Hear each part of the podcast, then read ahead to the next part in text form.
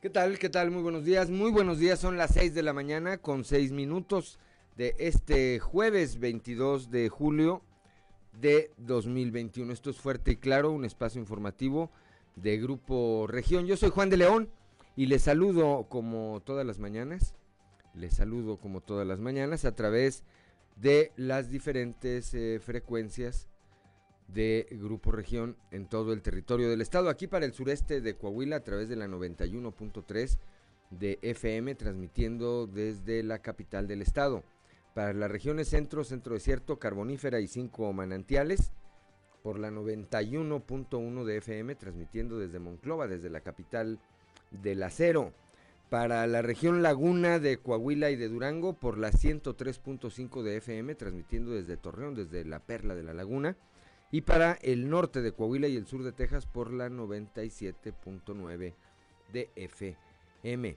Un eh, saludo también a quienes nos acompañan a través de las eh, diferentes páginas de Facebook de Grupo Región en las redes sociales. Hoy, como todos los días, hay mucha información y estos son los titulares de hoy. Faltan 100.000 jóvenes en Saltillo de registrarse para la vacuna anti-COVID. De acuerdo con el último censo de población y vivienda del INE, eh, del INEGI, perdón, en Saltillo se tiene una población de 182.230 personas de entre 18 y 39 años, de las cuales solo 86.000 se han eh, registrado para recibir el biológico. Edgar Ramírez, agregado del Departamento de Seguridad Nacional de Estados Unidos, dio a conocer que a su país, eh, que su país no tiene otra opción que prorrogar el acuerdo de restricción fronteriza por lo menos hasta el 21 de agosto, de tal manera que siguen cerrados los puentes internacionales con Estados Unidos. La Universidad Autónoma de Coahuila tiene contemplado regresar a la actividad escolar el próximo 2 de agosto bajo el esquema de clases tanto presenciales como en línea en todos los niveles educativos. En Musquis, al comentar que los 10 abuelitos que habitan en el asilo de ancianos, la directora de ese lugar, Consuelo Ramos Jiménez, declaró que solo los que estén vacunados podrán ingresar a dicho espacio. Agregó que los adultos mayores fueron eh, vacunados en meses pasados y no han reportado contagios.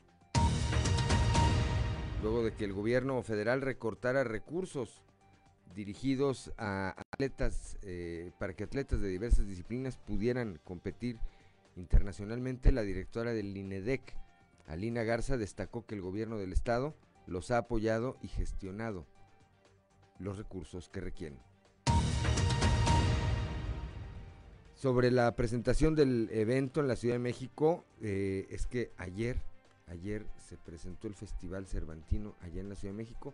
Coahuila está como país, eh, eh, digo, como estado invitado. Como estado invitado al respecto, el gobernador Miguel Riquelme expresó su beneplácito por esta invitación y porque nuestra entidad sea una sea parte de una de las que es las iniciativas culturales más importantes de nuestro continente. Los araperos son un importante punto de encuentro de muchos saltillenses y elevan el sentido de pertenencia. Esto lo dijo el alcalde de Saltillo, Manolo Jiménez, al encabezar ayer una sesión solemne de Cabildo para conmemorar el 50 aniversario de este club en la Liga Mexicana de Béisbol de béisbol, por cierto, ayer la Secretaría de Salud y el eh, Club Acereros de Moncloa dieron a conocer que otros seis jugadores de este equipo resultaron positivos al examen de COVID-19.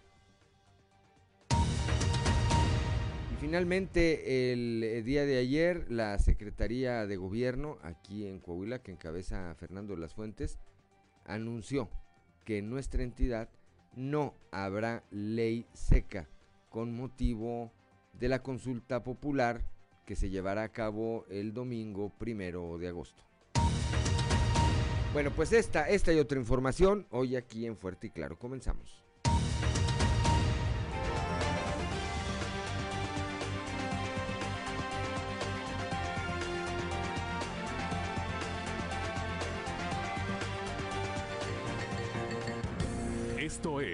Fuerte y Claro.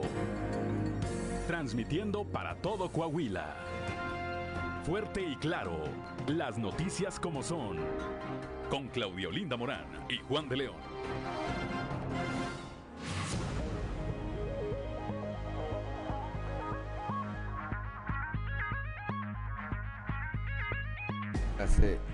ya son las 6 de la mañana, 6 de la mañana con 11 minutos. Antes de ir con Claudio Linda, el pronóstico del tiempo, eh, comentarles que eh, la cuenta de Twitter de la autopista Saltillo Monterrey da a conocer que hay un accidente en el libramiento norponiente eh, de Saltillo a la altura del kilómetro 42 con dirección a Zacatecas. Si usted va a circular o está circulando por esa vía, pues hágalo con precaución, hay un percance. Ahora sí, Claudio Linda Morán, muy buenos días. Muy buenos días, Juan. Muy buenos días a toda la audiencia que nos acompaña ya a esta hora de la mañana.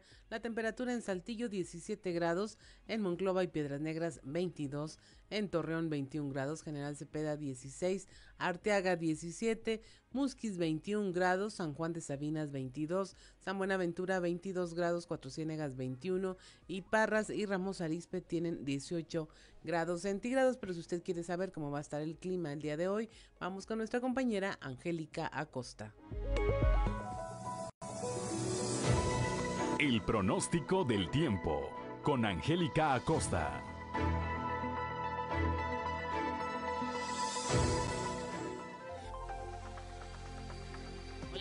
¿Cómo están? Días, amigos. Ya es jueves, ¿eh? Ya estamos casi, casi pisando el fin de semana. Vámonos con los detalles del clima. Buenos días. Mi nombre es Angélica Costa. Pon mucha atención, Saltillo. Máxima de 24 grados para el día de hoy, mínima de 15. Durante el día vamos a tener periodo de nubes y sol. Va a estar agradable, se va a sentir algo cálido. Y por la noche, bastante nubosidad. La posibilidad de precipitación a comparación del día de ayer, hoy disminuye hasta 25%. Excelente. Ahora vámonos a Monclova, 35 grados como máxima para el día de hoy, mínima de 24. Durante el día vamos a tener periodo de nubes y sol, se va a sentir cálido, va a estar agradable y por la noche vamos a tener bastante nubosidad. Sigue la posibilidad de lluvia para Monclova elevada, 51% por favor, toma tus precauciones. Vámonos ahora hasta Torreón. 33 grados como máxima, mínima de 23. Durante el día vamos a tener eh, periodo de nubes y sol. Se va a sentir muy cálido, como ya es costumbre, ¿verdad? Allá en Torreón. Por la noche un cielo parcialmente nublado. Y bueno, sigue también la posibilidad de lluvia para Torreón. 51%. Excelente. Piedras Negras, 37 grados como máxima. Eh, se espera para el día de hoy. Mínima de 23 grados. Durante el día, bastante nubladito. Se va a sentir cálido. Y por la noche, áreas de nubosidad. La posibilidad de lluvia sigue eh, elevada, 60% ahí para Piedras Negras. Por favor, maneja con muchísimo cuidado. Vámonos hasta la Sultana del Norte. ¿Tienes algún compromiso allá? Pon atención. 34 grados se espera para el día de hoy mínima de 24. Durante el día, periodo de nubes y sol, se va a sentir muy cálido, como ya es costumbre. Por la noche, un cielo parcialmente nublado, de igual manera cálido por la noche. 24 grados, perdón, 24% la posibilidad de precipitación ahí para Monterrey. Amigos, están los detalles del clima, sigue la posibilidad de lluvia elevada, por supuesto, como ya escuchaste, maneja con muchísimo cuidado. Recuerda, el uso de cubrebocas sigue siendo obligatorio. Buenos días. El pronóstico del tiempo con Angélica Acosta.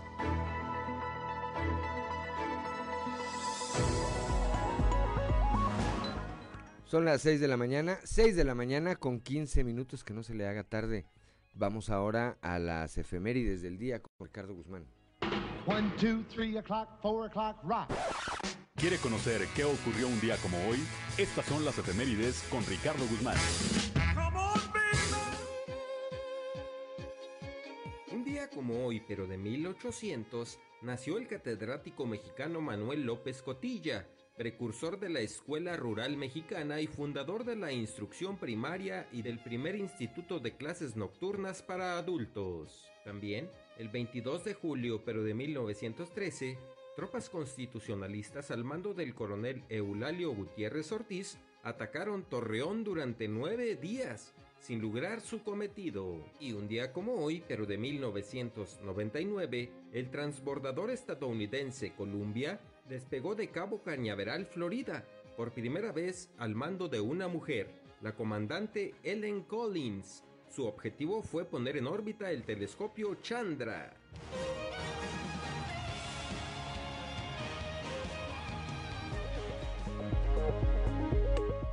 6 de la mañana, 6 de la mañana con 16 minutos.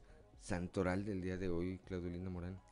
El santoral del día, bueno, celebra a quienes lleven por nombre Platón, Platón Gualterio y María Magdalena. y María Magdalena. Bueno, pues a quienes lleven alguno de estos nombres o que tengan algo que celebrar, que festejar el día de hoy, pues ya es jueves.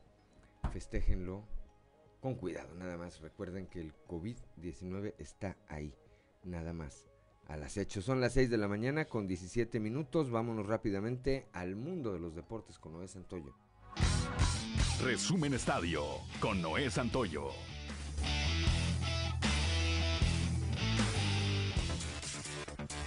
Debut soñado y victorioso tuvo la selección mexicana de fútbol en los Juegos Olímpicos de Tokio, al derrotar cuatro goles por uno a Francia, con goles de Alexis Vega, Sebastián Córdoba, Uriel Antuna y el agurero Eduardo Aguirre. Por parte de Francia, el único tanto fue obra de Gignac. El tri de Jimmy Lozano fue mucho mejor en los primeros minutos y en un lapso de 60 segundos dispuso de dos jugadas muy claras. La primera en los pies de Alexis Vega al 17, a quienes sacaron su remate en la línea tras quitarse al arquero francés. Al 18 fue la magia de Diego Lainez, cuyo centro retrasado fue mal impactado por Henry Martín en el área chica. De esta manera se construyó el triunfo del tricolor, que pone a soñar a miles de mexicanos con la medalla de oro.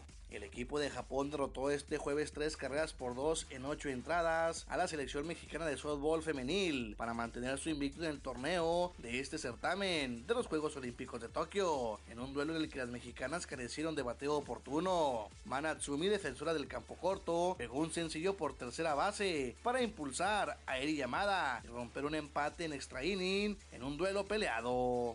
Gran noche vivió el horno más grande de México en doble cartelera celebrada este miércoles, venciendo en par de juegos a Cereros a Sultanes por pizarra de 5-1 y 3-1. El día de hoy se juega el tercero de la serie a las 19.30 horas y Acereros anuncia el debut del lanzador Eduardo Vera ante Sultanes. Cayéndole al picheo abridor, Tecorotes de las dos Laredos sacó el triunfo en casa al son de 10 carreras por 3 sobre algodoneros de la Unión Laguna, con lo que el equipo fronterizo recortó distancia en la serie de media semana. Este día el Parque La Junta de Nuevo Laredo, Tamaulipas, será testigo del duelo de probables abridores entre el visitante Valentín Daluna ante el zurdo Liarvis Breto. Resumen Estadio con Noé Santoyo.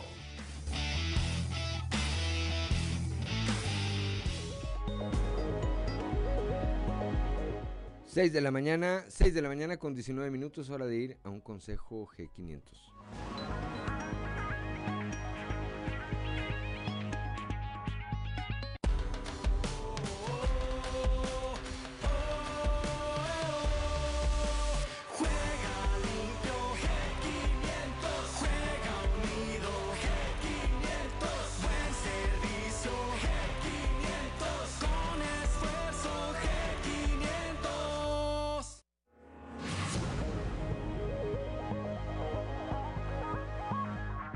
Ya son las 6 de la mañana, 6 de la mañana con 20 minutos estamos en Fuerte y Claro.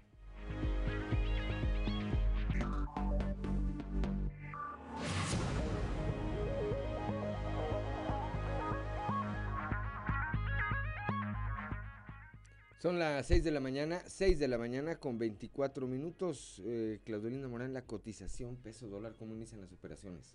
El tipo de cambio promedio el día de hoy es de un dólar por 20 pesos con 9 centavos a la compra 19 con 86 a la venta 20 con 33 centavos. Muy bien, y ahora vamos eh, rápidamente a un resumen de información nacional. México rompe récord de contagios, informó la Secretaría de Salud a nivel nacional que se sumaron más de 15 mil nuevos casos de COVID en el último día, lo que rompe el récord de contagio que se había tenido en cinco meses. Ya suman 2.693.000 las personas contagiadas desde el inicio de la pandemia. Aumentan hospitalizados por COVID, ahora son menores de 50 años que no tienen vacuna. La tercera ola de la pandemia comienza a llenar los hospitales, algunos ya están saturados y otros han tenido que designar de nueva cuenta áreas especiales para tratar a los pacientes COVID. Se incrementa en México la tasa de embarazos infantiles un 30%, esto según la CONAPO, el Consejo Nacional de Población, durante la presentación de la Estrategia Nacional de Prevención del Embarazo Adolescente, la titular de este organismo, Gabriela Rodríguez, explicó que en el país se registran al menos 373 mil nacimientos de madres adolescentes al año, lo que equivale a casi mil embarazos al día y se espera un crecimiento de por lo menos 30% para el año 2022. Se considera, se considera embarazo adolescente la maternidad de niñas de entre 10 y 14 años. Sufren retrasos 22 vuelos en el Aeropuerto Internacional de la Ciudad de México, esto tras registrarse fallas en el servicio de Internet en Estados Unidos, lo que provocó estos retrasos, estos según los servicios de navegación en el espacio aéreo mexicano de la Secretaría de Comunicaciones y Transportes. La falla comenzó en la madrugada porque se presentaron intermitencias en el servicio de Internet, pero se operó de manera manual y aseguran que no existió ningún problema de seguridad salvo los retrasos. Y en Sonora encuentran laboratorios de metanfetaminas en Hermosillo. Estos fueron detectados cuando habitantes de la zona reportaron la presencia de personas extrañas en la maleza que se ubica en la carretera internacional 15. Durante el operativo se encontraron artículos de cocina con líquido, químicos, cilindros de gas, garrafones de agua, acetona, ácidos, máscaras de protección, básculas y bolsas con sustancias granuladas. A 150 metros del primer lugar que se localizó se encontró otro laboratorio con características similares. Y hasta aquí la información nacional. Gracias, Claudio Lindo Morán. 6 de la mañana con 27 minutos. Vamos rápidamente a un panorama informativo del estado. Comenzamos allá en la región norte con eh, nuestra compañera Norma Ramírez. Vuelven a aplazar la reapertura de los puentes internacionales. Norma, muy buenos días.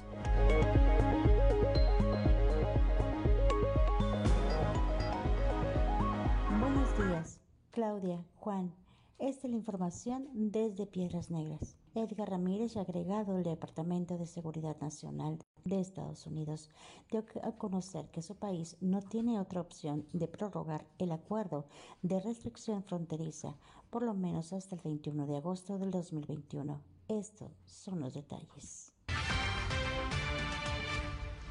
Los Estados Unidos no tienen otra opción que prorrogar el acuerdo de restricción fronteriza por lo menos hasta el 21 de agosto de 2021. Los estados en la frontera con México no han dejado de vacunar a sus respectivas poblaciones contra el COVID-19.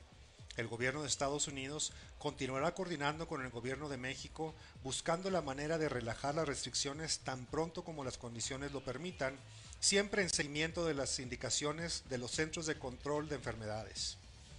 Por lo pronto, Todas las personas deben evitar los cruces fronterizos por tierra a menos que el propósito sea considerado esencial. Recuerden que CBP anunció que cruzar la frontera por tierra exclusivamente para vacunarse no cumple con los criterios aceptables. Si desea más información respecto a lo que constituye un viaje esencial, visite los medios sociales o el sitio web de CBP. Una vez más reiteramos, la situación actual aún no permite ir de compras, de paseo o a visitar a la familia del otro lado de la frontera. Y recuerde, en estos tiempos en que la pandemia y el calor mortal compiten por quitarle la vida a usted y a sus seres queridos, el migrar ilegalmente es la peor decisión. Quédese en casa y manténgase a salvo. Les habló Edgar Ramírez, agregado del Departamento de Seguridad Nacional de Estados Unidos. Para Fuerte y Claro, Norma Ramírez. 6 de la mañana con 29 minutos. Gracias, Norma Ramírez. Eh, Claudio Linda Morán. Bueno, y aquí en la región sureste, luego de que el gobierno federal recortara los recursos que se invierten en los atletas de diversas disciplinas, la directora del INEDEC, Alina Garza, dice que, bueno, el gobierno del estado ha corrido con ello y ha apoyado y gestionado los recursos que requieren la información con nuestra compañera Leslie Delgado. Buen día, informando desde la ciudad de Saltillo luego de que el gobierno federal recortara los recursos dirigidos para que los atletas de diversas disciplinas pudieran competir internacionalmente, la directora del INEDEC, Alina Garza, destacó que el gobierno del estado los ha apoyado y gestionado los recursos que requieren. A continuación, escucharemos su declaración. Bien, bueno, pues la verdad es que eh, ahorita que los chicos empezaron a su participación en los eventos federados que han estado convocando en las federaciones de, diferentes disciplinas deportivas, pues tenemos ahorita la, la, situación de que una vez realizado el evento y que los chicos ganan sus pases y sus clasificaciones, pues nos llega la sorpresa que no hay apoyo, que no hay recurso y que está el aval, pero que cada quien tiene que ir por sus propios medios, ¿no? Es un tema que, que de verdad pues nos desbalancea mucho, uno, en la, la cuestión presupuestal, porque es, eh, ustedes saben que el presupuesto se trabaja un día, un año antes al, al ejercicio en el cual se ejecuta y este tipo de, de situaciones pues nosotros los vemos eh, en los procesos de convocatoria, ¿no? Si los chicos son convocados a través de la federación de las disciplinas deportivas y logran su clasificación, porque además esas convocatorias vienen clasificatorio evento mundial, clasificatorio evento panamericano, y los chicos que ganan pues automáticamente van a pasar a formar parte de los, de los representativos nacionales, en donde bueno pues ya el, en la estructura, bueno pues el compromiso es de las federaciones a través de los programas operativos que ellos hayan planteado a la CONADE para el tema de los recursos y poder participar en los eventos, ¿no? En el caso de los atletas de Coahuila, la verdad es que desgraciadamente esto no es nuevo, ya nos tocó en el 2019, en donde también fue el equipo de tiro con arco. Agradezco la intervención y deseo que tengan un excelente día. Gracias a Leslie Delgado. Son las 6 de la mañana con 31 minutos. Vamos ahora a Torreón, allá con nuestro compañero Víctor Barrón. La Canacintra, la delegación de la Canacintra en eh, Torreón, señala que la estrategia contra el eh, COVID-19, particularmente en la contención, lo que tiene que ver en la contención de esta tercera ola de contagios, ha dado resultado. Víctor, muy buenos días. Muy buenos días amigos de Grupo Región. En temas de la comarca lagunera, al ser cuestionado sobre la presencia de la variante Delta del coronavirus en Coahuila, el presidente de Canacintra Torreón, Carlos González Silva, consideró que la estrategia de salud implementada en Coahuila ha demostrado su efectividad al contener la tercera ola de la enfermedad y eso se refleja en los indicadores que actualmente se registran a nivel estatal. Escuchemos parte de lo que nos platicó. Fíjate que lo que hemos estado viendo en el Comité de Salud es que aunque sí está aumentando los contagios, no se está aumentando en el mismo porcentaje la hospitalización y lo que es la, la, la, mortalidad no ha subido.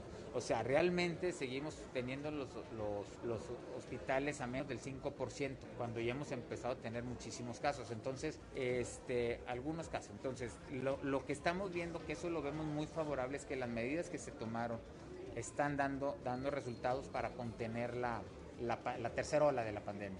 Yo lo que le estoy pidiendo a todo mundo, no nomás a los colaboradores de la empresa, tenemos que cuidarnos si salimos de vacaciones. Eso es lo que nos está afectando. Torreón no tenía contagios hasta que llegó la oleada de las gentes que fueron de vacaciones. Entonces, si van de vacaciones, no pueden dejar de usar el cubrebocas, la sana distancia, o sea, la pandemia no se ha acabado sigue estando vigente y necesitamos cuidarlo. lo que tienes que evitar son, por ejemplo, ir a lugares donde ir a un antro. ¿Por qué? Porque ahí por, porque toda la gente está tomando nota del cubrebocas. Tratar de evitar esas cosas. O sea, sí sal es, es, es, es necesario y, y, para la salud de vacaciones, pero hay que hacerlo con muchísima responsabilidad. Dijo Carlos González que Canacintra ha sido partícipe de la estrategia preventiva y como parte de ello, el martes dio inicio a la segunda dosis de vacunación de sus trabajadores de 40 a 49 años de edad y se espera que este jueves concluya la aplicación de este refuerzo. Esto es todo en la información. Desde La Laguna reportó Víctor Barrón. Que tengan un día excelente. Gracias, gracias a Víctor Barrón. Son las 6 de la mañana con 34 minutos. Claudia Olinda Morán. En Musquis, la directora del asilo de ancianos, Consuelo Ramos Jiménez, eh, dice que van a poner un filtro para ah, los ancianitos, ya que los 10 que tienen ya están vacunados eh, desde meses pasados y no se han reportado contagios. Muy buenos días Juan y Claudia y a todo nuestro amable auditorio que nos escucha en todas nuestras frecuencias. En la información que tenemos para hoy, pues los abuelitos que ingresen al asilo deberán estar vacunados. Solo los abuelitos que estén vacunados podrán ingresar al asilo de Musquis.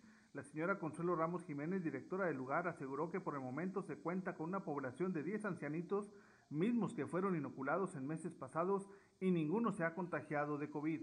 Esto es lo que menciona la entrevistada. Ya este, volvimos a abrir, ¿verdad? A recibir siempre y cuando tengan el examen del COVID para cuidar a los demás viejitos que están ahí presentes en el asilo, ¿verdad?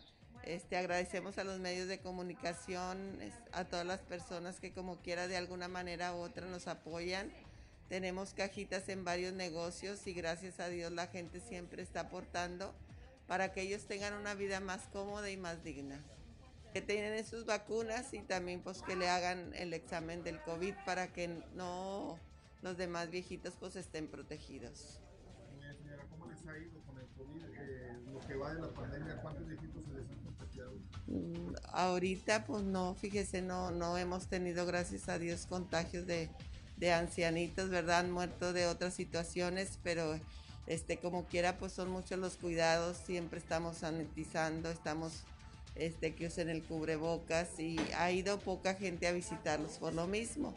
Pero esperemos en Dios que ya todo se vuelva a la normalidad. Sabemos que otra vez hay que cuidarnos, que no hay que dejar de tener esas precauciones, pero pedirle a Dios que nos cuide y nos proteja y este que para que ellos tengan una vida más digna y mejor. Bien, pues así se está cuidando los abuelitos ahí en el asilo de Musquis y sin duda alguna ha sido muy efectivo este trabajo que está haciendo. Bien, esta es la información que tenemos para todos ustedes. Para Grupo Región Informa, su amigo y servidor Moisés Santiago. Esperemos que tengan un excelente día. 6 de la mañana con 37 minutos, gracias a Moisés Santiago Hernández allá en la región carbonífera y ahora vamos a la región centro, allá en Monclova, en la capital del acero, en eh, donde pues continúan, continúan eh, los problemas y las denuncias entre los prestadores de servicio del transporte eh, de taxi, los sindicatos o los taxistas tradicionales, con quienes prestan el servicio a través de las aplicaciones. Guadalupe Pérez tiene la información. Muy buenos días. Muy buenos días, saludos desde la región centro. En entrevista con el director de transporte municipal en Monclova, Mario Garza, alerta y conmina a no caer en los engaños de algunas personas que fingen ser del servicio de transporte vía aplicación. Estos hacen paradas en lugares conglomerados de eventos sociales y aseguran ser parte de estas plataformas de servicio taxi sin embargo no lo son. Esto representa un enorme riesgo, aseguró el funcionario municipal.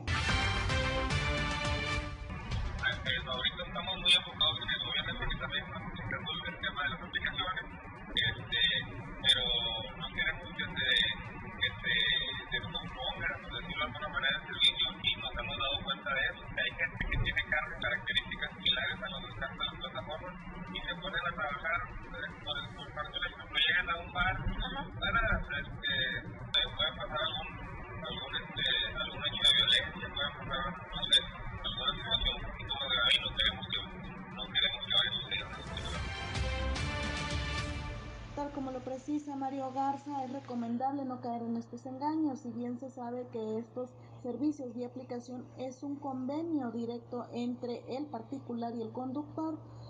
Si no lo hacen a través de esta plataforma, no acepten subirse a autos que hacen escala en las paradas de transporte público o se acercan a lugares donde hay eventos sociales, ya que es simplemente un civil que utiliza su auto particular para brindar este servicio. Sin embargo, esto, al no tener un registro ni un control, representa un mayor riesgo para los usuarios, quienes pudieran ser víctimas de algún tipo de delito o ataque sexual. Saludos desde la región centro para Grupo Región Informa, Guadalupe Pérez. Gracias, gracias a Guadalupe Pérez. Son las 6 de la mañana con 39 minutos, hora de ir a un consejo G500.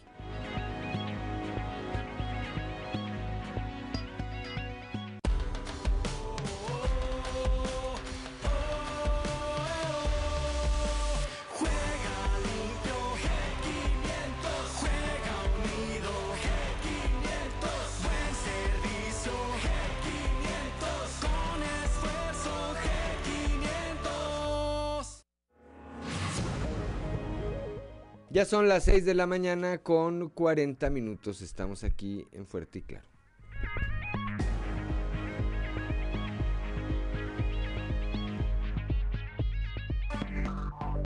Enseguida regresamos con Fuerte y Claro.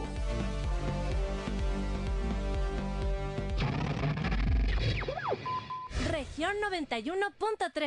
6 de la mañana con 43 minutos y es momento de seguir con la información y presentarle eh, la edición impresa de Capital, un medio de Grupo Región. Esta la puede encontrar usted en nuestras eh, redes sociales y compartirla y tener acceso a toda la información que se publicó el día de hoy. En la portada destacamos como más de 100 mil jóvenes saltillenses desairan la vacuna anti-COVID. De acuerdo con el último censo de población, habría más de 182 mil personas entre los 18 y los 39 años tan solo en Saltillo, de las cuales se han registrado menos de la mitad, alrededor de 80 mil, por lo que las autoridades estatales y municipales invitan a los jóvenes a que hagan su registro para vacunarse. También le presentamos a un joven precisamente, Sebastián García, la promesa del tiro con arco dentro, dentro, dentro de nuestros contenidos especiales, una entrevista de nuestro compañero Raúl Rocha. Le presentamos también el festejo de Zaraperos, que son parte del orgullo y la grandeza de Saltillo. El alcalde Manolo Jiménez tuvo una sesión solemne eh, de Cabildo conmemorando el 50 aniversario de este club. Eh, Coahuila es parte del Festival eh, Internacional Cervantino y eh, va como estado invitado. El gobernador Miguel me expresó su beneplácito porque la entidad sea una de las iniciativas culturales más importantes del continente. También se aplaza de nueva cuenta la apertura de los puentes internacionales ahora hasta el 21 de agosto. El cierre ya va a ser hace un año a causa de la, a causa de la pandemia. También le, le, mostramos el regreso a clases presenciales para el 2 de agosto por parte de la Universidad Autónoma de Coahuila. Le hay un llamado ahí para que los jóvenes pues se apliquen la vacuna y finalmente no habrá ley seca en Coahuila por la consulta popular. Esto lo aseguró el secretario de Gobierno Fernando de las Fuentes. Son las 6 de la mañana con 45 minutos y es momento de presentarle nuestra columna política editorial en los pasillos.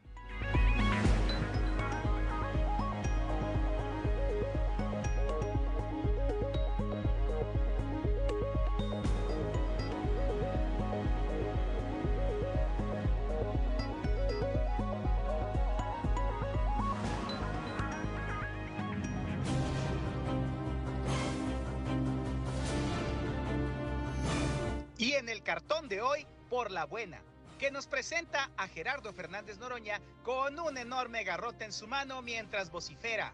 Cuando me pidan seguridad, pídanmelo con respeto, porque no respondo.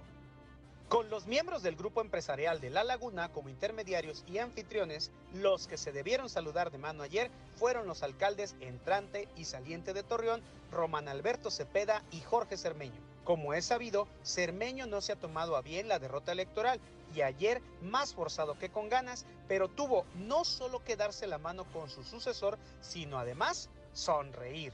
Agenda con parte del gabinete estatal lleva la senadora Verónica Martínez, que en los últimos días se tenía ya con Nasira Sogbi, secretaria del Trabajo, Francisco Saracho, de Inclusión y Desarrollo Social, y ayer hizo lo propio con la maestra Eglantina Canales, de Medio Ambiente.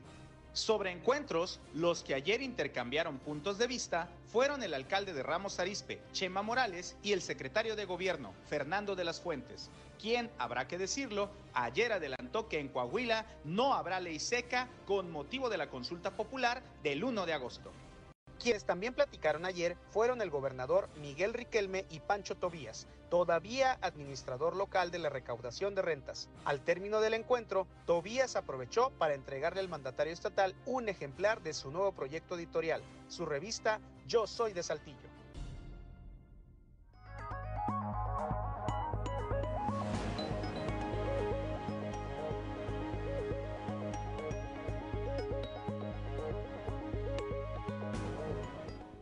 6 de la mañana con 48 minutos y como se lo anticipamos hace unos momentos, la Universidad Autónoma de Coahuila ya eh, habla del regreso a clases el 2 de agosto con clases híbridas. Nuestro compañero Raúl Rocha, que, quien ya está en la línea, no tiene nos tiene los detalles de esta información. Buenos días, Raúl. Hola, ¿qué tal? Buen día, Olinda. Eh, sí, así es, platicamos con el director de vinculación e innovación productiva, Octavio Pimentel Martínez, y nos habló en dos sentidos. El primero, eh, que el 2 de agosto, de allá, muy pronto, estará regresando eh, los alumnos de todos los niveles de la universidad eh, con clases en de manera híbrida. Esto obviamente hasta el día de hoy, porque estarán atentos a cualquier nueva recomendación del Comité eh, región sureste COVID-19 y también señala que exhortará a que los alumnos apliquen la vacuna correspondiente. Escuchamos. El día, el día 2, la primera semana de agosto, regresamos a clases más sin embargo, bueno, pues es un, será un regreso híbrido en donde... ¿Eso ya es oficial? Pues sí, sí, realmente ahorita eh, este, el rector y los eh, directores de las facultades se organizaron de tal suerte que, pues tiene que ser un regreso híbrido, esperando ahorita a ver qué nos dicen los subcomités, por lo que en Saltillo se ha venido observando, pues estaremos muy atentos para ver de qué forma podemos colaborar con el municipio. Sí, sí, todos, todos, todos, pero bueno, pues estamos esperando a ver qué nos dice el subcomité regional, ¿verdad? Por todo esto, estaremos muy atentos. Pero hasta ahorita, hasta hoy, es un regreso híbrido.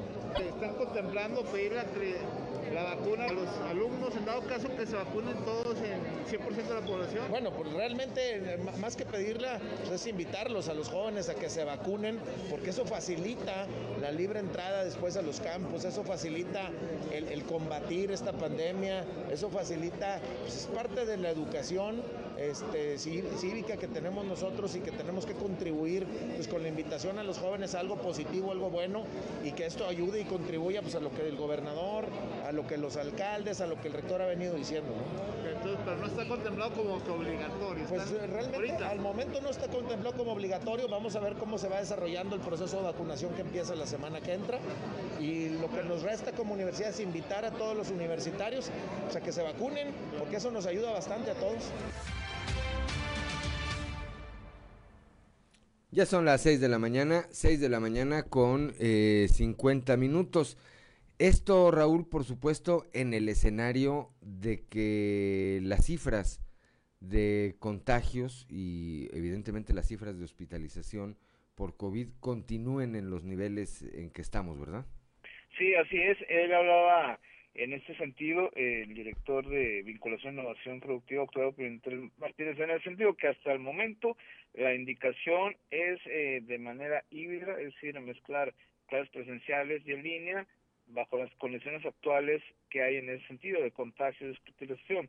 Eh, obviamente dice que vamos a estar al pendiente de posibles siguientes recomendaciones dependiendo de esto cómo pueda variar. Así que esto, pues, como dijo él, también es, es dinámico, pero hoy sería híbrida la, la, la, lo que las clases, ¿no? En en los, todos los niveles. Y estableciendo eh, de manera muy clara también que este retorno a clases es bajo ese sistema, por una parte presencial y por otra parte en línea. Eh, y lo reitero, eh, Raúl Auditorio, porque hay, yo sigo escuchando opiniones de quienes piensan que el retorno a clases, ya por todo este tema de la vacunación y demás, será como hasta antes de la pandemia y no es así, ni en la Autónoma de Coahuila y eh, tampoco en la educación pública, Raúl. Sí, no, no, eso, este, no hay que confundir la situación. El hecho de que esté vacunándose a la gente, que haya un muy buen porcentaje en ese sentido inmunizada, esto no quiere decir que ya se pueda retornar a, a las diferentes actividades, no solamente las escolares, como si esto estuviera eh, como antes de la pandemia, eso ya fue también este hablado por los diferentes las diferentes autoridades de los diferentes niveles en el sentido de que pues se tienen que seguir tomando restricciones y medidas para que estos contagios y hospitalizaciones que están están aumentando en otros estados de hecho pues muy cerca aquí en Nuevo, León están dando no quieren que esto se refleje en, en Coahuila, ¿no? Ayer o antier, precisamente, el eh, propio rector de la universidad, el ingeniero Salvador Hernández Vélez, envió un eh, comunicado público invitando a la población estudiantil, a los jóvenes sobre todo, a que acudan a vacunarse, porque hay una resistencia, y ahorita vamos a platicar en un momento más adelante de eso con Christopher Vanegas, hay una resistencia de los jóvenes a recibir eh, la vacuna, Raúl.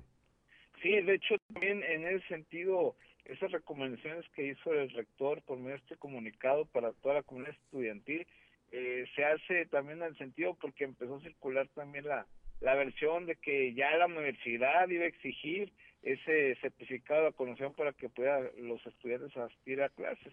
Esto de entrada está, este, no lo, lo negaron, de hecho también el, el director de, vinculación, doctor Pimentel, nos decía que, que por lo, obviamente que eso se, no se está pensando, que sí está invitando, exhortando a que los chavos que ya les corresponda la próxima vacuna, este de contra COVID-19 pues se la apliquen porque obviamente esa aplicación de vacuna pues va a abonar a todos los esfuerzos que han realizado pues todos los sectores de la sociedad, ¿no? Ahora va a tocar a los chavos, a los de esa edad y es lo por eso que están pidiendo que, que también tengan una corresponsabilidad en ese sentido y pues con eso aporten su granito para para tratar de estar eh, también protegidos, ¿no? Así es. Bueno, pues eh, gracias como siempre Raúl por tu reporte y te deseo que tengas un excelente, excelente jueves. Igualmente Juan, a la orden. 6 de la mañana, son ya las 6 de la mañana con 54 minutos. Falleció ayer, falleció ayer el periodista Hugo Agustín Agundis, eh, quien tuviera pues eh, una carrera destacada en eh, la radio, allá en el municipio de Piedras Negras, en 2008, en 2008, al término de un evento, si no mal recuerdo fue una cabalgata, él eh, sufre un accidente eh, automovilístico que pues le dejó secuelas considerables, estos 12 o 13 años eh, logró salir adelante aún con esas secuelas y ayer lamentablemente, si no me equivoco a la edad de 50 años, eh, falleció.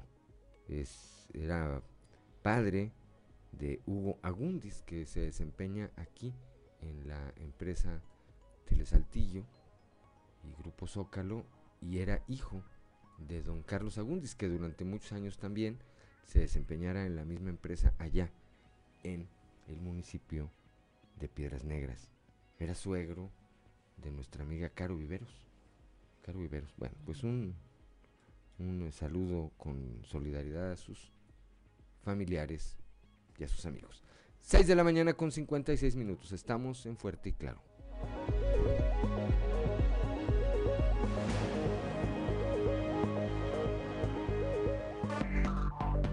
Enseguida regresamos con Fuerte y Claro.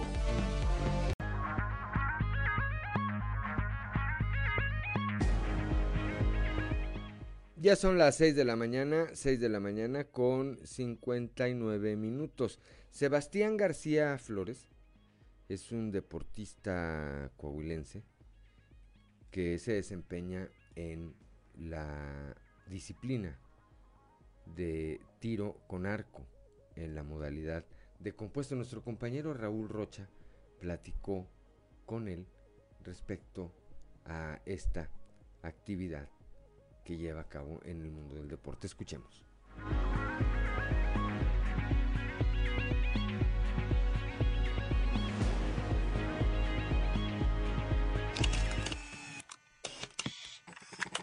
El asistir a la práctica de tiro con arco compuesto de unos amigos fue suficiente para que Sebastián García Flores decidiera inclinarse por esa especialidad hace 11 años y que hoy sea uno de los mejores exponentes no solo del país, sino a nivel mundial. El coahuilense señaló que a los 8 años dejó la práctica del karate, pero la petición de su padre era que eligiera otro deporte y lo encontró muy pronto. Desde que tenía 8 años, en el 2010, a principios de 2010 fue cuando empecé a tirar. Eh, yo estaba en karate, pero me salí después de varios años y mi papá pues me dijo que tenía que a fuerzas estar en algún deporte y sus amigos, los hijos de sus amigos estaban en tiro con arco en el primer campo que tuvimos en el Trébol y pues me dijo que se quería ir a ver y le dije que sí y desde, eh, desde el principio pues me llamó la atención, pues, era un deporte muy diferente a lo que estaba acostumbrado y, y me gustó y me quedé y desde entonces el tirador coahuilense señaló que ha sido un orgullo participar por México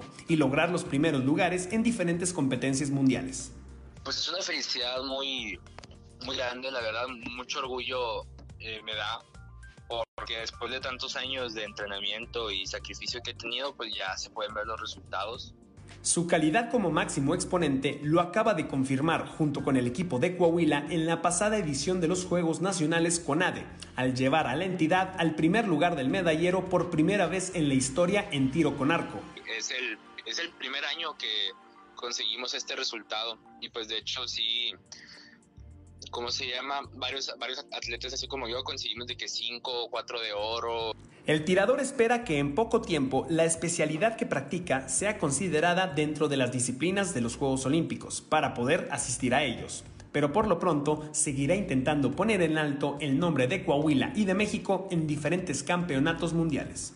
Pues claro que esperar a que se, se avale como deporte olímpico el arco compuesto, de verdad sí me gustaría mucho ir. Yo pues quiero mi, mi, idea, mi sueño es vivir del deporte y ser arquero profesional.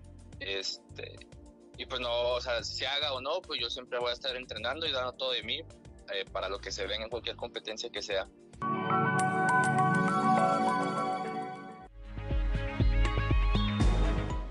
Ya son las 7 de la mañana, 7 de la mañana con 3 minutos. Bueno, cerca de 100 mil jóvenes altillenses de acuerdo a las cifras del eh, último censo de población y vivienda del INEGI, no se han registrado para recibir la vacuna anticovid. Aquí la información.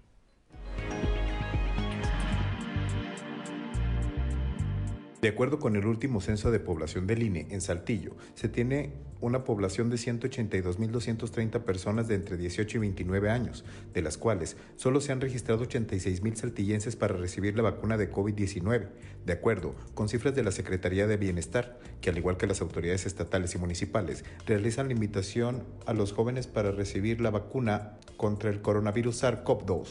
De acuerdo con el delegado del gobierno federal en Coahuila, Reyes Flores Hurtado, en el registro para recibir la vacuna contra el COVID-19 de la población mayor a 18 años, se ha registrado una tendencia negativa. Esta información la dio con base al corte del viernes de la semana pasada, en donde solo 86.702 saltillenses mayores de 18 años se habían registrado para recibir el biológico, de una población de 182.230 personas de acuerdo a datos del INE. En comparativa con los grupos de adultos mayores de 50 a 68 años y más, los jóvenes tienen menos certeza de ponerse la vacuna, pese a que las campañas de vacunación de 30 a 39 años iniciaron en el sector industrial y después en los centros de vacunación.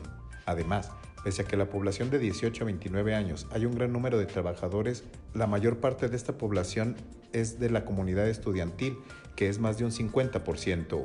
Por tal motivo, se realiza la invitación a este grupo de la población para que realicen el registro para recibir la vacuna, puesto que se estima que el proceso de vacunación de este rango de edad podría comenzar la siguiente semana y posiblemente se pida el registro de vacunación para ingresar a ciertos establecimientos. Para Grupo Región informó Christopher Vanegas.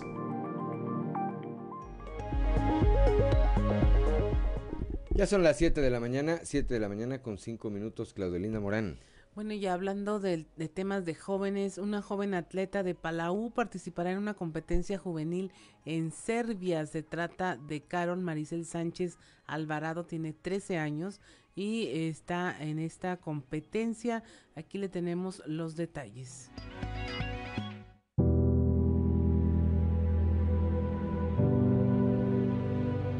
He trabajado mucho para esto, siempre ha sido mi sueño desde los 5 años. Tengo 8 años eh, entrenando taekwondo, dedicándome al 100% eh, y pues me ha costado mucho esfuerzo, mucha dedicación para poder llegar a esto. Pasé, tuve el pase a la selección y ahora pues a esforzarme más para poder hacer una buena presentación allá en Serbia de Palau, Coahuila, 13 años. Me siento muy feliz, muy emocionada porque voy a representar a México. Y es un evento muy grande, internacional. Y pues me siento, la verdad, muy emocionada. Que sí se puede soñar, que sí se puede hacer. Solo dedícate, esfuérzate y disfrútalo. Porque sí puedes, porque tú tienes la capacidad. Propóntelo y hazlo.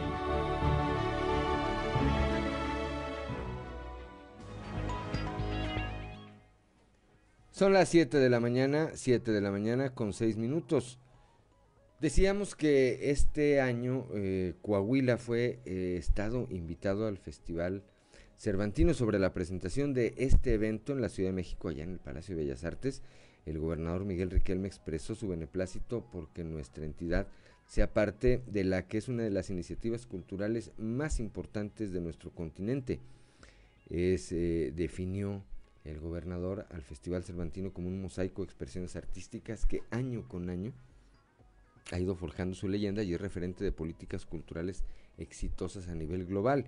En su momento recordó además que este festival cumple 49 años, por lo que para estar a la altura de esta celebración, Coahuila invirtió alrededor de 16.5 millones de pesos en su participación.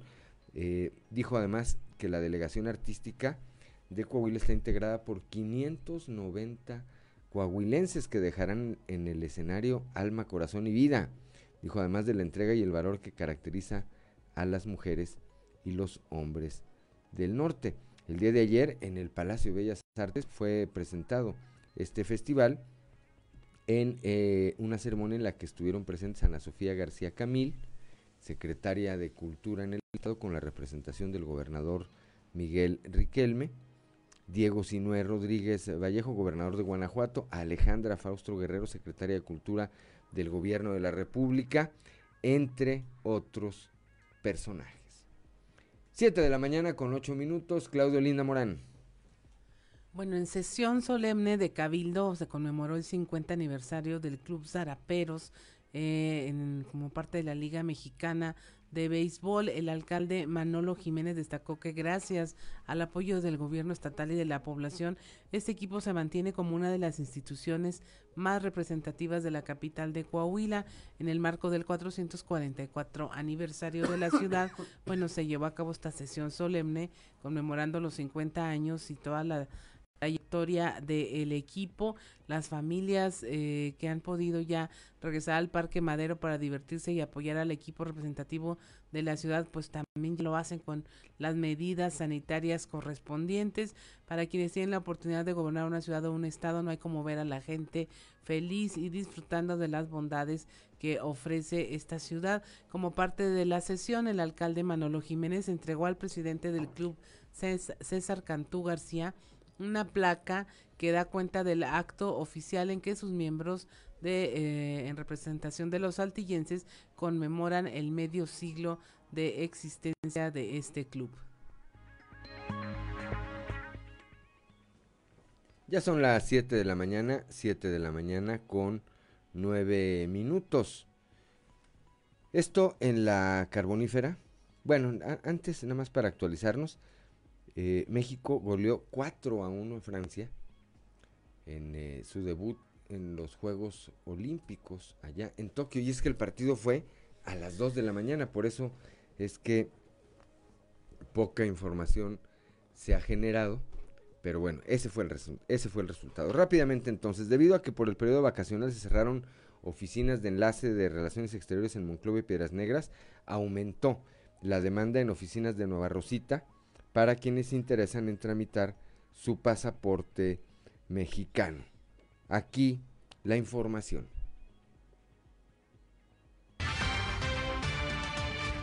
Ah, la única eh, parte eh, para los trámites de su pasaporte mexicano eh, por el momento es San Juan de Sabinas, Nueva Rosita. Ahorita en Piraneras está cerrado por la temporada de las vacaciones como Monclova. Mira, pues aquí San Juan de Sabinas te cuentas un 100%, es demasiado. Ahorita están recibiendo hasta 100, 110 clientes por, por día, diarios, en San Juan de Sabinas. Estamos haciendo un cálculo nosotros en, Piraneras, tuviendo que entran hasta 20 gentes, 15 gentes. Monclova están entre 40 gentes. O sea, trámites, o sea, que son aprobados, trámites, a veces 20. ¿Por qué? Porque, como te lo voy a repetir, vienen sus trámites mal hechos. O sea, sus, o sea, vienen malas informaciones y sus trámites están, siendo rechazados. Pero ahorita en, San Juan de Sabina está excelente. Pasaportes, las, las, las de pasaportes, lo digo sinceramente, muy accesibles en San Juan de Sabinas. Pues lo estamos invitando para que se acerque así a, San Juan de Sabinas. Ahorita por lo pronto, eh, supuestamente el 21 de este mes, pero por ahí estamos viendo que sea hasta otra vez otro mes más, por lo que estamos viendo. Pero mm, yo le digo a la gente, no lo dejen a la desidia, porque si esto se abre, la gente, como siempre decimos, andamos a la mera hora.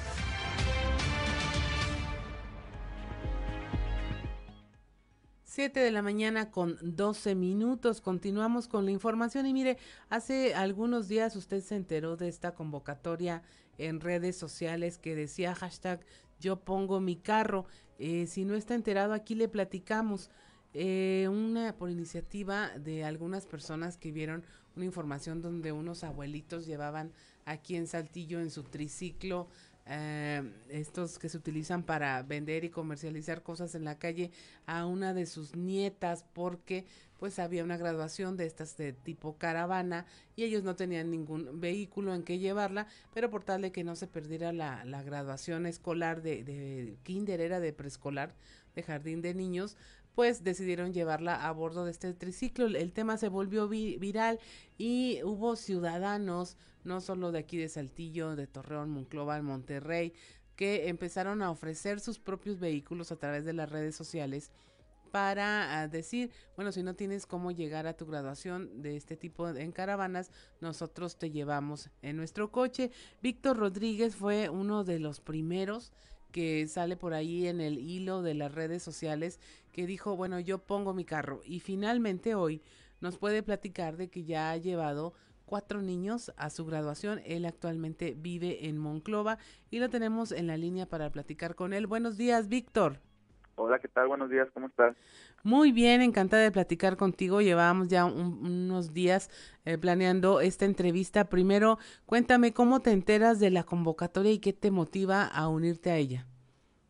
Eh, bueno, lo que pasa es que aquí en Monclo bueno, en Frontera, este, vi una noticia parecida a la de Saltillo. Ya había visto varias noticias, pero en Frontera sucedió que iba una niña con su mamá al final de la caravana también a pie y este las patrullas decidieron ayudarlas y eh, pues y darles el, el ride. Este, acompañarlas ahí en las patrullas.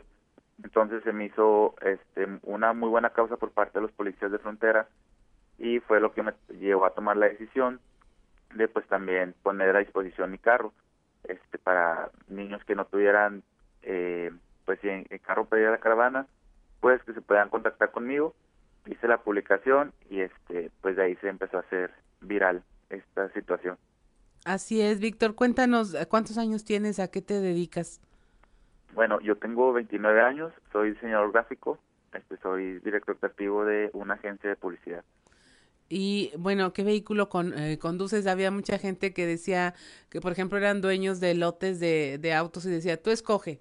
O ponían, yo tengo este y este porque el de mi esposa, el que quieras. ¿Tú en qué los llevaste? Sí, sí. Bueno, yo tengo un Versa. Un Versa. Sí, un Versa que compré el año pasado. Entonces, este, pues sí, fue como, para mí el, mi carro es una bendición de, de Dios. Entonces sí, desde que lo obtuve, lo puse a su disposición y por eso pues he estado como que buscando estas causas de dónde poder apoyar y pues se me presentó esta oportunidad. Ahora, ¿te contactaban en redes sociales y, qué te decían los papás de los niños? ¿Cómo te organizaste para poder finalmente llevar a cabo esta acción de, de ir por el niño, niña, eh, adornar tu coche, acompañarlos a la graduación? Sí, pues este, inicialmente la publicación la hice para mis conocidos de, de, Facebook, este, pero vi que se empezó a hacer viral, o sea, que empezaron a compartirlo personas que yo ya no tenía en Facebook y eh, pues eh, comencé a notar que se estaban sumando a la causa. Entonces ya me empezó a llegar algunas notificaciones, principalmente de como de agradecimiento, de oye, pues qué bien que, que estoy haciendo esto, qué felicidades. Y este ya después me, me empezaron a hablar maestras también de algunas escuelas eh, y pues ya me contactaban con, con la mamá o, o este o la mamá me, me empezaba a preguntar oye pero si es real si estás este, o sea no es un juego si no, si estás poniendo tu carro a disposición. Porque pues creo que sí muchas personas empezaron también a como que a jugar a bromear un poco con esto. Ajá. y pues lo primero era como que confirmar que sí fuera algo real. Entonces pues yo les decía sí claro este estoy a su disposición ya nos poníamos de acuerdo este la fecha y la hora y pues a la escuela a la que iba a ir. Bueno fue un kinder Ajá. entonces este yo ya para agendar mi, mi horario del trabajo y poder este ir poder ir a, a visitarlos eh, pues ya ellos ponían su decoración incluso hubo personas que ofrecieron decorar los carros ahí en, en las personas que compartían la publicación Ajá. y este pues nada ya llegaba yo con, con el carro este conocer a las personas muy agradecidas sobre todo pues los niños muy felices no de que y luego me tocaron días en los que estuvo lloviendo y pues sí fue es de mucha ayuda para para los niños Así es, Víctor, pues esa es una de las formas de ayudar en medio de, de la contingencia sanitaria. Eh, qué padre ser eh, eh, parte de las buenas historias donde hay solidaridad, donde hay agradecimiento por las bendiciones que tienes, como dices, y que las puedes compartir. Ahora, cuéntanos alguna anécdota que te decían los papás, los niños. Este, se subían así de que no, no vayas a ensuciar, no, eh, ten cuidado, eh, estaban nerviosos, ¿qué pasaba? Sí, no, no, pues, este, un- varias anécdotas. Una que quería llevar yo el carro súper limpio, Ajá. pero pues, como le digo, me tocaron días de lluvia, entonces, este, iba yo con el carro muy limpio, pero ya en el bulevar se me ensució todo, entonces llegué con el carro todo salpicado. Me dio mucha pena eso, pero pues ya vi que todos los carros iban así, entonces, este, y otra anécdota fue que este uno de los niños nos llegaba y les ponía les decía qué música les gusta este y yo pensé como eran niños de kinder yo pensé que iban a pedir pues la música de la vaca Lola y todas esas canciones pero no me pedían BTS este un grupo coreano creo. Sí. este yo los había escuchado mencionar pero no los había escuchado su música y pues me hice fan también junto con los niños entonces todos fue como que me pedían BTS, BTS y, y pues nada, este, me, me hice fan con ellos también. Eso fue algo que me llamó mucho la atención. Y pues los papás muy agradecidos también, este, los niños pues felices ahí en el, en el carro, entonces eso es lo, pues lo mejor, ese era el objetivo. Así es, Víctor. Pues muchas gracias, muchas gracias por habernos compartido esta experiencia gratificante para todos y, y, pues la invitación a que si puede poner su granito de arena, coopere, ayude. Eh, hay mil maneras en que se puede hacer. Víctor, un joven eh, coahuilense, pues decidió poner su tiempo, su vehículo y mire que ya tiene una experiencia que puede atesorar y contar en el futuro. Muchas gracias, Víctor. Te deseamos que tengas una excelente jornada. Al contrario, muchísimas gracias a ustedes por la invitación. 7 de la mañana con 19 minutos. Muchas gracias por estas buenas historias. Vamos a un consejo G500.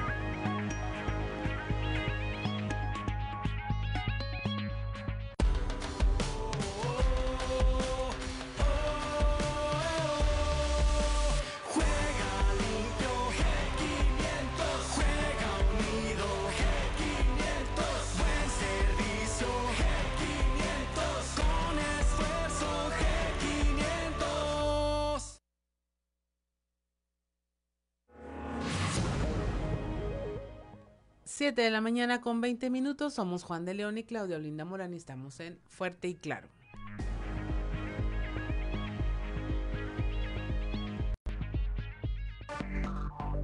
Enseguida regresamos con Fuerte y Claro. Ya son las 7 de la mañana con 23 minutos desde la capital del acero. Antonio Zamora con las trizas y los trazos. ¿Cómo estás, Toño? Bien, Juan, muy bien. Este, pues aquí, como dicen, tristeando, no, más bien jalando desde temprano. Este, buenos días, buenos días a las personas que nos sintonizan a esta hora. Fíjate que eh, ya intervinieron quirúrgicamente al coordinador en la región centro del estado de la Secretaría de Inclusión y Desarrollo Social, a José Luis Villarreal, mejor conocido en el bajo mundillo de la política como, como la agujita. La agujita. La agujita traía una bronca y un padecimiento en la columna vertebral, en la, si mal no recuerdo, en las vértebras lumbares. Y este, y pues ya lo intervinieron. Lo más seguro es que hoy lo den de alta eh, y para iniciar la recuperación paulatina. Eh, de- desde que llegó a, a Monclova se notaba con problemas para caminar y entonces preguntamos, le preguntamos, pues al final de cuentas es nuestra chamba, oye, ¿qué te pasa?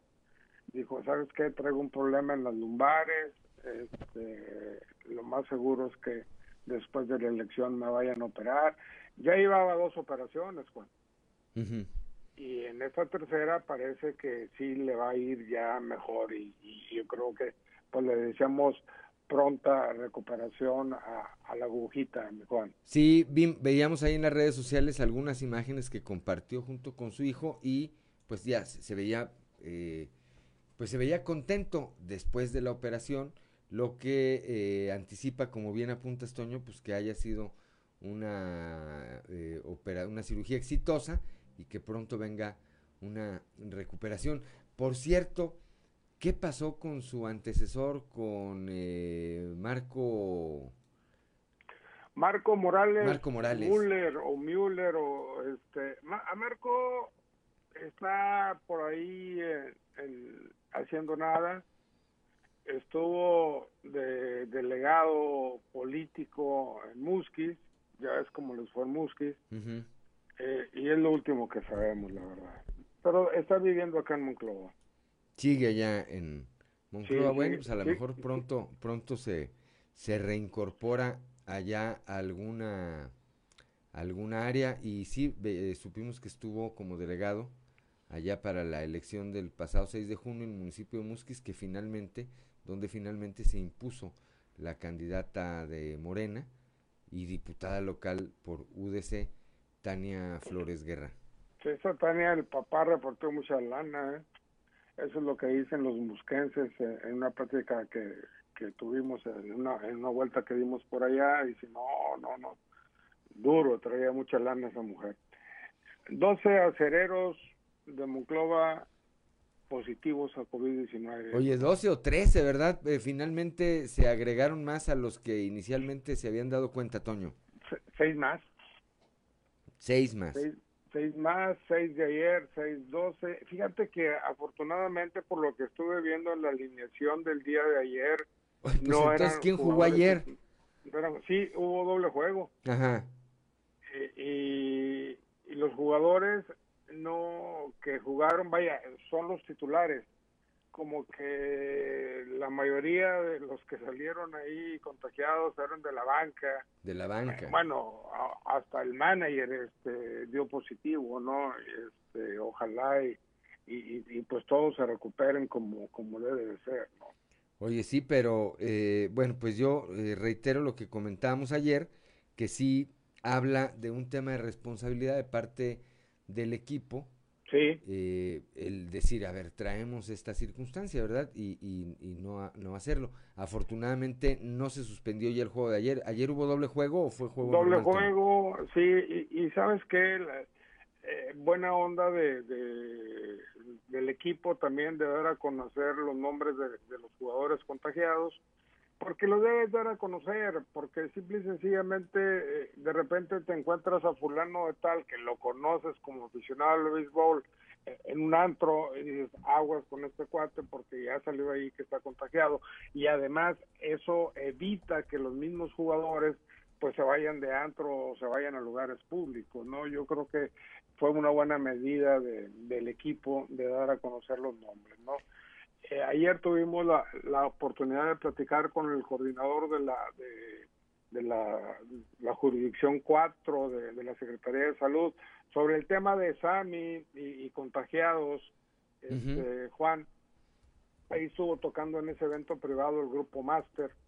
Sí se ve un video creí que te lo mandé, no te lo mandé al más al ratito, te lo mando donde vas a ver a la gente sin cubrebocas, Sammy sin cubrebocas, los del grupo musical sin cubrebocas, pues todos estaban eh, en la sana alegría, ¿no? Por llamarle de alguna manera.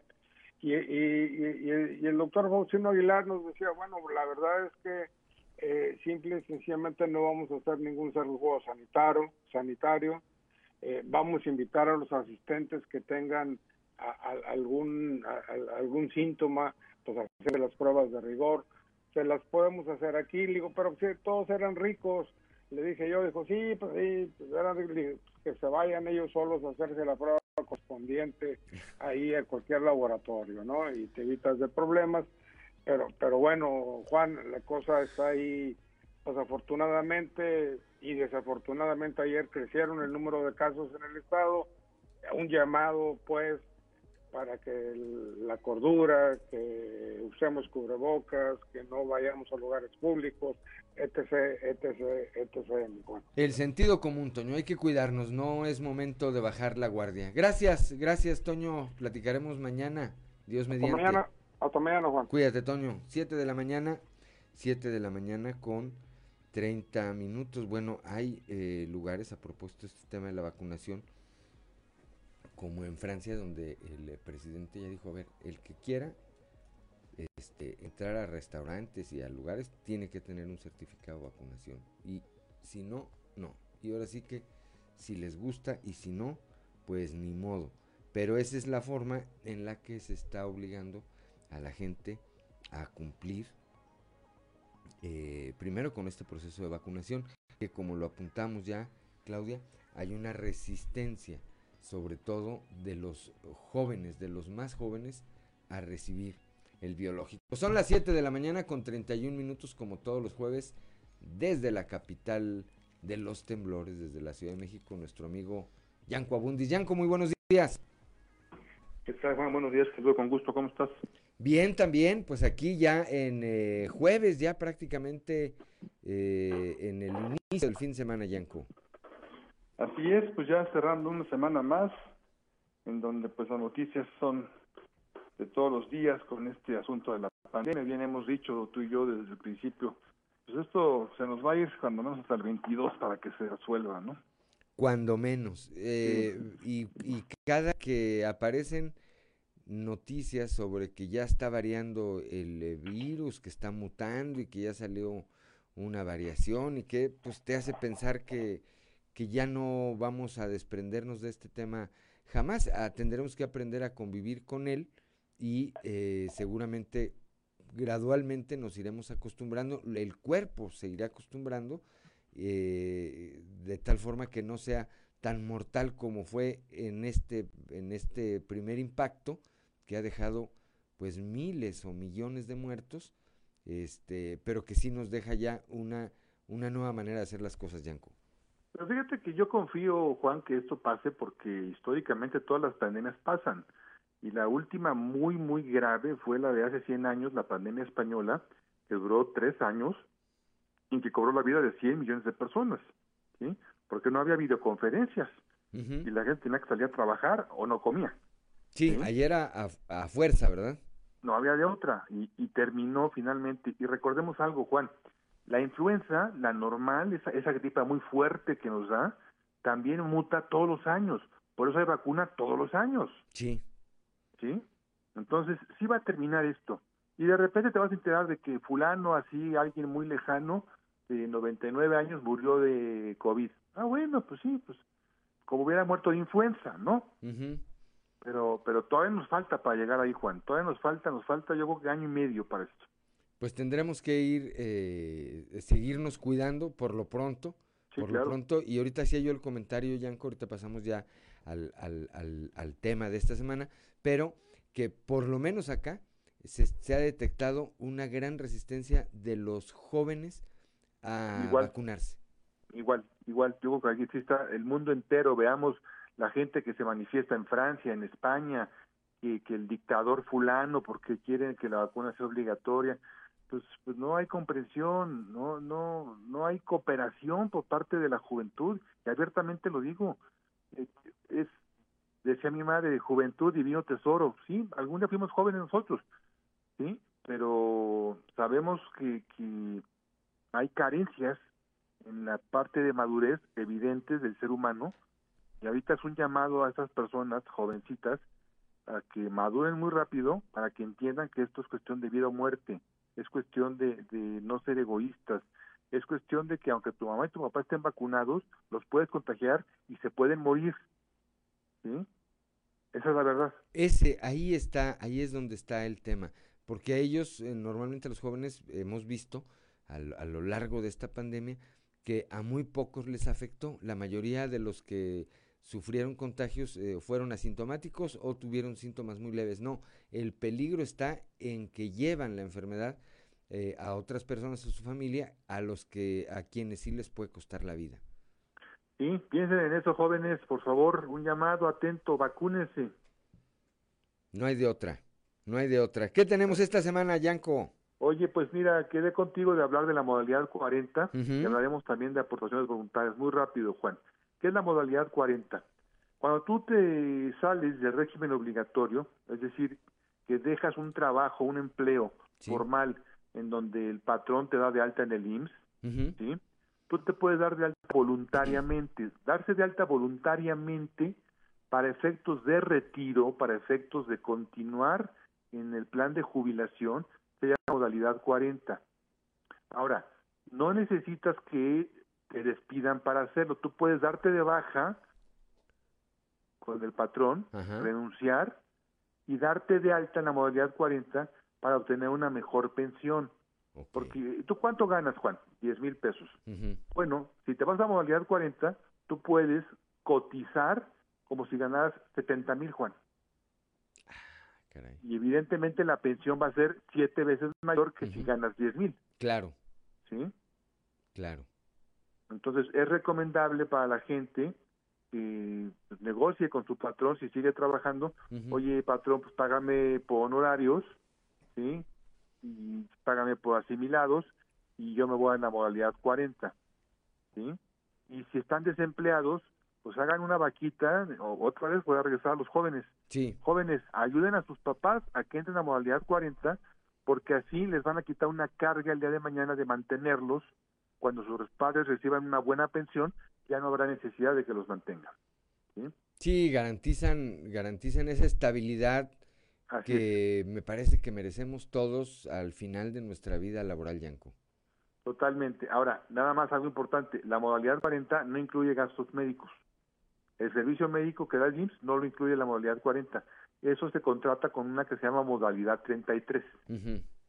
¿sí? Para que se den de alta en ambas. Ah, e- Una era, lo que, 40. era lo que iba a preguntarte. ¿Te puedes dar de, de alta en las dos? Por un lado, para tener el, as- arreglar el asunto de la pensión, en la 40 y en la 33 para tener acceso a los servicios, a la seguridad social, vaya. Sí, ya en otro programa hablaremos a detalle de todo esto. Ya nada más les digo ahorita, la modalidad 40 te cuesta en el tope, en el límite, como siete mil pesos mensuales. ¿Sí? Y la- lo ideal es que lo hagas cinco años. Cinco y la años. modalidad 33 te cuesta como nueve mil pesos al año. Ok, ¿sí? ok. Fíjate Ahora, que esto está, esto está muy interesante, Yanko, y eh, yo aprovecho porque la semana pasada que eh, apenas eh, esbozábamos el tema, hubo cuando menos dos personas que me escribieron y me dijeron, oye, nos interesaría tener mayor información sobre el tema, pues porque seguramente eh, les eh, entusiasmó. Yo espero que hayan escuchado el día de hoy esto y pues a través de tus redes sociales, ¿cómo te pueden contactar, Yanko, a ti? Con mucho gusto, eh, con mi nombre, Gianco Abundis, en las diferentes redes sociales. Estamos en Twitter, en Facebook, en LinkedIn, estamos en, en portal giancoabundis.com. Las preguntas que quieran por ahí, con mucho gusto háganlas, ¿no? Y les respondemos, la, la inmensa mayoría las conocemos y las que no conozcamos las investigamos. Sí, mira, por lo menos una de estas dos personas ya me escribió, me, acaba, me está escribiendo ahorita y me dice súper bien, ya escuchó cómo puede hacer contacto contigo, este, eh, bueno, entonces seguramente en algún momento te estarán, te estarán buscando, Yanko, porque sí es una alternativa y hay, me parece que habemos muchas personas que desconocemos, eh, que, de- que, des- que desconocemos esto, ¿no? Totalmente, Juan. Por eso te digo, tenemos que hacer un programa, o bueno, varios programas, porque esto, esto es complejo, no es tan sencillo. Ahorita fue un pequeño esbozo para que lo conozcan, para que sepan que existe.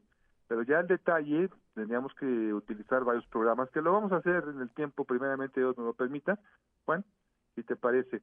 Y, y esto es muy importante que la gente lo conozca. Recuerden que el conocimiento es poder.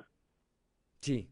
Si tú llegas al IMSS, Juan, te van a dar una muy mala información para llevarte a donde ellos quieren llevarte.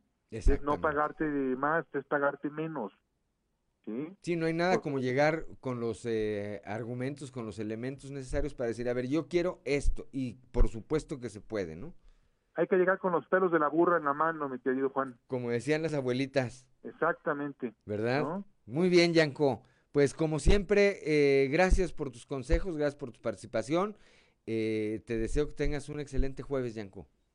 Igualmente te mando un abrazo, querido Juan. Muchas gracias, muy buenos días. 7 de la mañana con 40 minutos, vamos rápidamente a un consejo G500.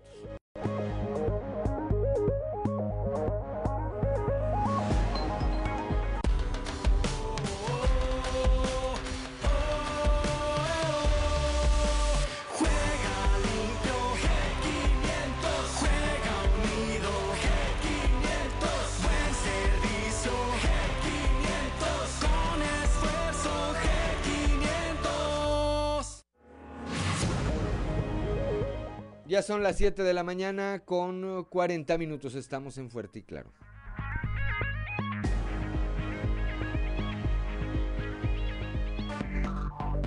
Enseguida regresamos con Fuerte y Claro.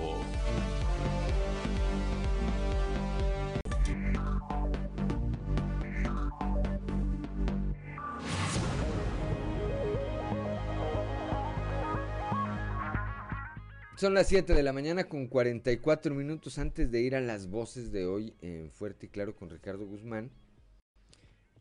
Comentarles que para el próximo sábado 24, es decir, pasado mañana, pasado mañana, están eh, convocando esta organización, este colectivo o colectiva, como le llaman, en defensa de nuestra agua, allá en Parras, a una marcha Dice, los usuarios del agua de los ejidos San Francisco del Progreso y el 28 de agosto, fracción Balbuena, solicitamos tu apoyo y te invitamos a la segunda gran marcha en defensa de nuestra agua. Va a ser el sábado 24 de julio del 2021. El punto de reunión es el vertedor de San Francisco ubicado en la avenida 16 de septiembre y la calzada Marqués del Aguayo. A las 10 de la mañana, la hora de salida a las 11 de la mañana. Y esto es por el tema de el agua. Hay un conflicto social ya allá en el municipio de Parras. eh, un enfrentamiento incluso entre eh, Casa Madero y ejidatarios aderezado por eh, proyectos que hay para incluso traer agua de ese municipio hacia la región de Derramadero, pues ahí está. El sábado a las 10 de la mañana están convocando a esta marcha. Ahora sí, vamos a las voces de hoy en Fuerte y Claro con Ricardo Guzmán. Lo dijeron fuerte y claro en región sureste. Octavio Pimentel Martínez, director de vinculación e innovación productiva, regresa a UADC el 2 de agosto con clases híbridas. El día, el día 2, la primera semana de agosto, regresamos a clases. Más sin embargo, bueno, pues es un- será un regreso híbrido en donde... es oficial. Pues sí, sí. Región Laguna. Carlos González, presidente de la Canacintra Delegación Torreón. Estrategia dio resultados en contención de tercera ola del COVID-19. Lo, lo que estamos viendo, que eso lo vemos muy favorable, es que las medidas que se tomaron están dando, dando resultados para contener la, la la tercera ola de la pandemia. Región carbonífera. Consuelo Ramos Jiménez, directora del Asilo de Ancianos. Solo abuelitos vacunados podrán ingresar a Asilo de Ancianos en Musquis. Ya este, volvimos a abrir, ¿verdad? A recibir siempre y cuando tengan el examen del COVID para cuidar a los demás viejitos que están ahí presentes en el asilo. Región norte. Edgar Ramírez, agregado del Departamento de Seguridad Nacional de Estados Unidos. Vuelven a aplazar reapertura de puentes internacionales. Los Estados Unidos no tienen otra opción que prorrogar el acuerdo de restricción fronteriza por lo menos hasta el 21 de agosto de 2021. Los estados en la frontera con México no han dejado de vacunar a sus respectivas poblaciones contra el COVID-19. El gobierno de Estados Unidos continuará coordinando con el gobierno de México buscando la manera de relajar las restricciones tan pronto como las condiciones lo permitan, siempre en seguimiento de las indicaciones de los Centros de Control de Enfermedades. Las voces de hoy en Fuerte y Claro. 7 de la mañana con 48 minutos vamos con Claudia Olinda Morana, un resumen de la información nacional. Rompe México récord de contagios. La Secretaría de Salud informó que se sumaron 15.198 nuevos casos de COVID, lo que rompe el récord de cinco meses. Ya suman 2.693.000 las personas contagiadas desde el inicio de la pandemia. Aumentan las personas hospitalizadas por COVID, ahora son menores de 50 años y que no tienen vacuna. La tercera ola de la pandemia comienza a llenar los hospitales, algunos ya están saturados y otros han tenido que designar otra vez áreas para tratar a los pacientes COVID. La diferencia es que quienes están llenando las camas son pacientes jóvenes. Se incrementa en México la tasa de embarazos infantiles un 30%. Esto eh, pues lo dice la, el Consejo Nacional de Población durante la presentación de la estrategia, la estrategia Nacional de Prevención del Embarazo Adolescente. La titular de este organismo, Gabriela Rodríguez, explicó que en el país se registran al menos 373 mil nacimientos de madres adolescentes al año, lo que equivale a casi mil embarazos al día y se espera un crecimiento de por lo menos el 30% para el año 2022 debido a la actual pandemia de COVID-19. Se considera embarazo adolescente la maternidad de niñas de entre 10 y 14 años de edad. Sufren retrasos 22 vuelos en el Aeropuerto Internacional de la Ciudad de México, esto tras registrarse fallas en el servicio de Internet en Estados Unidos, lo que provocó que se tuviera que se tuviera que operar sin poder transmitir y recibir datos aeronáuticos se enviaron de forma manual. Dice eh, el titular eh, de esta de los servicios de la navegación en el espacio aéreo Víctor Manuel Hernández que no existió ningún problema de seguridad salvo los retrasos en Sonora encuentran laboratorios de metanfetaminas en Hermosillo. Estos fueron detectados cuando habitantes de la zona reportaron la presencia de personas extrañas en la maleza que se ubica en la carretera internacional número 15.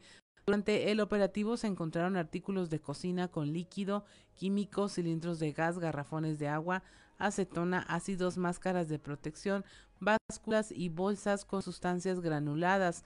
A 150 metros del primer sitio se encontró otro laboratorio con químicos similares. Y hasta aquí la información nacional. 7 de la mañana con 51 minutos, hora de ir con Amberly Lozano al show de los famosos. El show de los famosos con Amberly Lozano. Lucerito Mijares acepta que las críticas sí le afectan. Aunque hasta ahora no ha debutado oficialmente como cantante, las colaboraciones que Lucerito Mijares ha hecho junto a sus famosos papás la han colocado como una promesa de la música, al demostrar que heredó el talento de Lucero y Al ser cuestionada sobre el apoyo que ha recibido de sus padres, la joven reveló uno de los consejos más valiosos que le dieron, que tiene que ver con cómo llevar, sobrellevar las críticas, ya que aunque hasta ahora ha sido muy bien recibida por la gente, aceptó que siempre existirán críticas y comentarios negativos en todo lo que haga.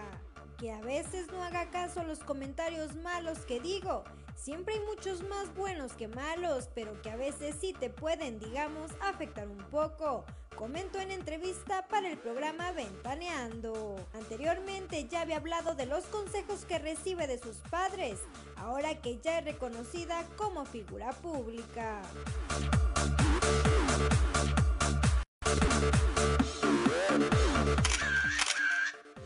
Soto reacciona al nuevo romance de Geraldine Bazán con empresario. Gabriel Soto desmintió los rumores que aseguraban había firmado un contrato con su ex Geraldine Bazán para quitarle la pensión y la casa donde vive con sus hijas en caso de que ella tuviera una nueva relación sentimental. Para nada, es totalmente falso. Siempre voy a ver por el bienestar de la mamá de mis hijas y por mis hijas también, comentó el actor ante las preguntas de la prensa en el Aeropuerto Internacional de la Ciudad de México. Al ser cuestionado sobre si buscará anular su boda religiosa con Geraldine Bazán, mamá de sus dos hijas, Alexa y Elisa, Gabriel Soto fue más reservado y únicamente dijo, en esas estamos. Reporto para Grupo Región, Ámbar Lozano. 7 de la mañana con 53 minutos. Bueno, pues ya nos vamos esta mañana de jueves. Eh, gracias a Ricardo Guzmán en la producción, a Ricardo López en los controles, a Claudio Linda Morán, como siempre, por su acompañamiento, a eh, Cristian Rodríguez y Ociel eh, Reyes, que hacen posible la transmisión de este espacio a través de las redes sociales, pero sobre todo gracias a usted, que nos acompaña, que nos acompaña cada mañana, tanto eh, por la señal de frecuencia modulada como por las redes sociales. Les recuerdo que Fuerte y Claro es un espacio informativo de Grupo Región bajo la dirección general de David Aguillón Rosales. Yo soy Juan de León y le deseo que tenga usted un excelente día.